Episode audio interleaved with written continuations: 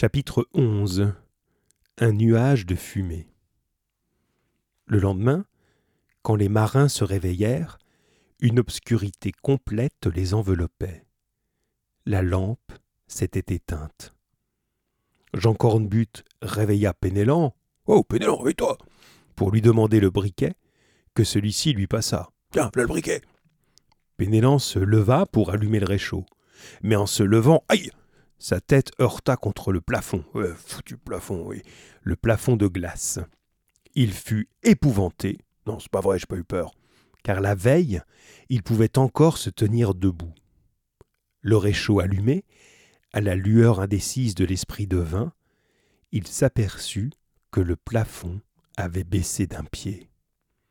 Pénélan se remit au travail avec rage. le sacré plafond, là, va pas rester crabouillé par un plafond, oui. En ce moment, la jeune fille, aux lueurs que projetait le réchaud sur la figure du timonier, comprit que le désespoir et la volonté luttaient sur sa rude physionomie, sur son visage. Elle vint à lui, lui prit les mains, les serra avec tendresse, Pénélan sentit le courage lui revenir. Elle ne peut pas mourir ainsi, s'écria-t-il. Il reprit son réchaud et se mit de nouveau à ramper dans l'étroite ouverture. Là, d'une main vigoureuse, il enfonça son bâton ferré et ne sentit pas de résistance. Était-il donc arrivé aux couches molles de la neige? Il retira son bâton, et un rayon brillant se précipita dans la maison de glace. À moi, mes amis s'écria-t-il et des pieds et des mains, il repoussa la neige, mais la surface extérieure n'était pas dégelée ainsi qu'il l'avait cru. Avec le rayon de lumière, un froid violent pénétra dans la cabane et en saisit toutes les parties humides qui se solidifièrent en un moment. Son couteau aidant, Pénélan agrandit l'ouverture et put enfin respirer au grand air. Il tomba à genoux pour remercier Dieu et fut bientôt rejoint par la jeune fille et ses compagnons. Une lune magnifique éclairait l'atmosphère, dont les marins ne purent supporter le froid rigoureux. Ils rentrèrent, mais auparavant Pénélan regarda autour de lui. Le promontoire, l'endroit, hein, l'espèce d'avancée où ils étaient installés, n'était plus là, et la hutte se trouvait au milieu d'un immense, d'une immense plaine de glace. Pénélan voulut se diriger du côté du traîneau où étaient les provisions. Le traîneau avait disparu. C'était peut-être Mélie et De Villane qui l'avaient volé. On ne sait jamais. La température l'obligea de rentrer. Il ne parla de rien à ses compagnons. Il fallait avant tout sécher les vêtements, ce qui fut fait avec le réchaud à esprit de vin. Le thermomètre, mis un instant à l'air, descendit à trente degrés au-dessous de zéro. Au bout d'une heure, André Vasling et Pénélan résolurent d'affronter l'atmosphère extérieure. Ils s'enveloppèrent dans leurs vêtements encore humides et sortirent par l'ouverture dont les parois avaient déjà acquis la dureté du roc. Nous avons été entraînés dans le nord-est, dit André Vasling, en s'orientant sur les étoiles qui brillaient d'un éclat extraordinaire. Bah, il n'y aurait pas de mal, répondit Pénélan, si notre traîneau nous eût accompagnés. Ah, ces petits farceurs là, Amélie de Villane, je sais bien qu'ils vont pas me le voler, mais enfin ils l'ont planqué, quoi, hein, ils l'ont planqué, il n'y a pas d'autre mot, hein. Quand même, ils pourraient bien me le rendre, on en a besoin, et des trucs à nous sur le traîneau quand même, c'est pas drôle, hein, franchement.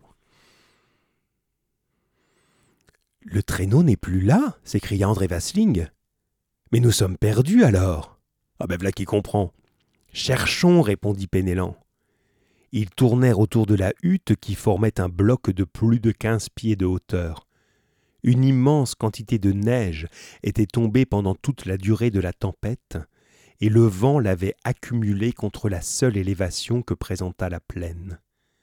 Le bloc entier avait été entraîné par le vent au milieu des glaçons brisés, à plus de vingt-cinq milles au nord-est, et les prisonniers avaient subi le sort de leur prison flottante. Le traîneau, supporté par un autre glaçon, avait dérivé d'un autre côté, sans doute, car on n'en apercevait aucune trace, et les chiens avaient dû succomber, ça veut dire mourir, dans cette effroyable tempête. André Vasling et Pénélan sentirent se glisser le désespoir dans leur âme. Ils n'osaient pas rentrer dans la maison de neige. Ils n'osaient pas annoncer cette fatale nouvelle à leurs compagnons d'infortune. Ils gravirent le bloc, ils montèrent le bloc de glace, même dans lequel se trouvait creusée la hutte, et n'aperçurent rien que cette immensité blanche qui les entourait de toutes parts. Déjà, le froid raidissait leurs membres, et l'humidité de leurs vêtements se transformait en glaçons qui pendaient autour d'eux. Au moment où Pénélan allait descendre le monticule, il jeta un coup d'œil sur André Vasling. Il le vit tout à coup regarder avidement d'un côté, puis tressaillir et pâlir, ça veut dire sursauter et devenir tout blanc. Qu'avez-vous, monsieur Vasling? lui demanda-t-il. Oh, ce n'est rien, répondit celui-ci.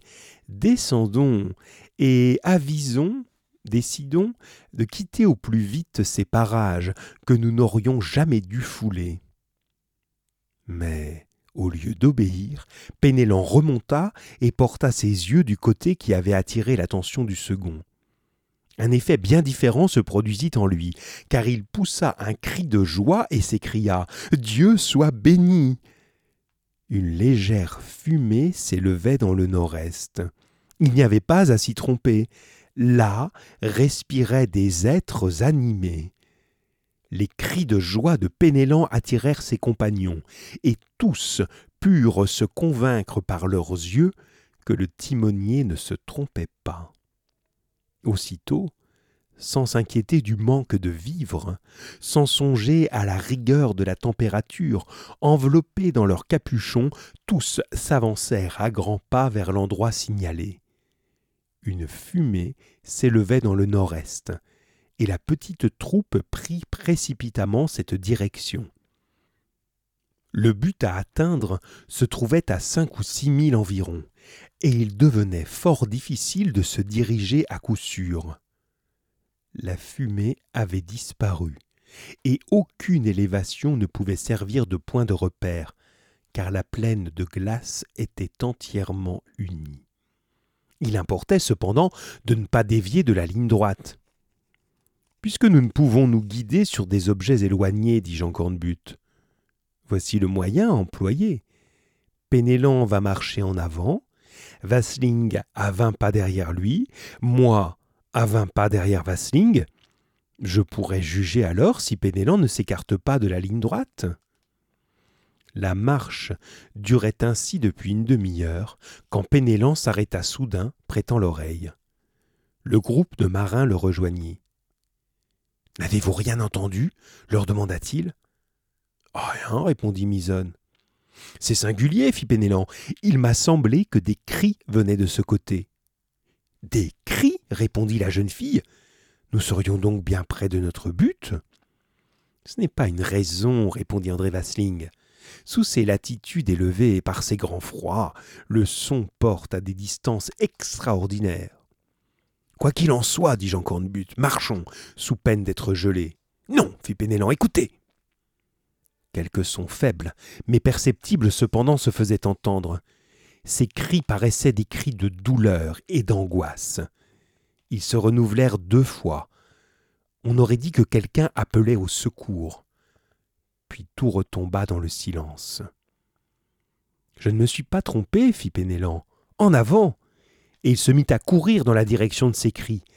Il fit ainsi deux milles environ, et sa stupéfaction fut grande quand il aperçut un homme couché sur la glace. Il s'approcha de lui, le souleva et leva les bras au ciel avec désespoir. André Vasling, qui le suivait de près avec le reste des matelots, accourut et s'écria C'est un des naufragés, c'est notre matelot Cortrois. Il est mort, répliqua Pénélan. Mort de froid. Jean Cornbutte et Marie arrivèrent auprès du cadavre que la glace avait déjà raidi. Le désespoir se peignit sur toutes les figures. Le mort était l'un des compagnons de Louis Cornbutte. En avant s'écria Pénélan. Ils marchèrent encore pendant une demi-heure, sans mot dire, et ils aperçurent une élévation du sol qui devait être certainement la terre. C'est l'île Shannon, dit Jean Cornbutte. Au bout d'un mille, ils aperçurent distinctement une fumée qui s'échappait d'une hutte de neige fermée par une porte en bois. Ils poussèrent des cris. Deux hommes s'élancèrent hors de la hutte, et parmi eux, Pénélan reconnut Pierre Nouquet. Pierre s'écria-t-il. Celui-ci demeurait là comme un homme hébété, un homme complètement étonné, n'ayant pas conscience de ce qui se passait autour de lui. André Vasling regardait avec une inquiétude mêlée d'une joie cruelle les compagnons de Pierre Nouquet, car il ne reconnaissait pas Louis Cornbutte parmi eux. Pierre, c'est moi, s'écria Pénélan, ce sont tous tes amis. Pierre Nouquet revint à lui et tomba dans les bras de son vieux compagnon. Et mon fils Et Louis cria Jean Cornbutte, avec l'accent du plus profond désespoir.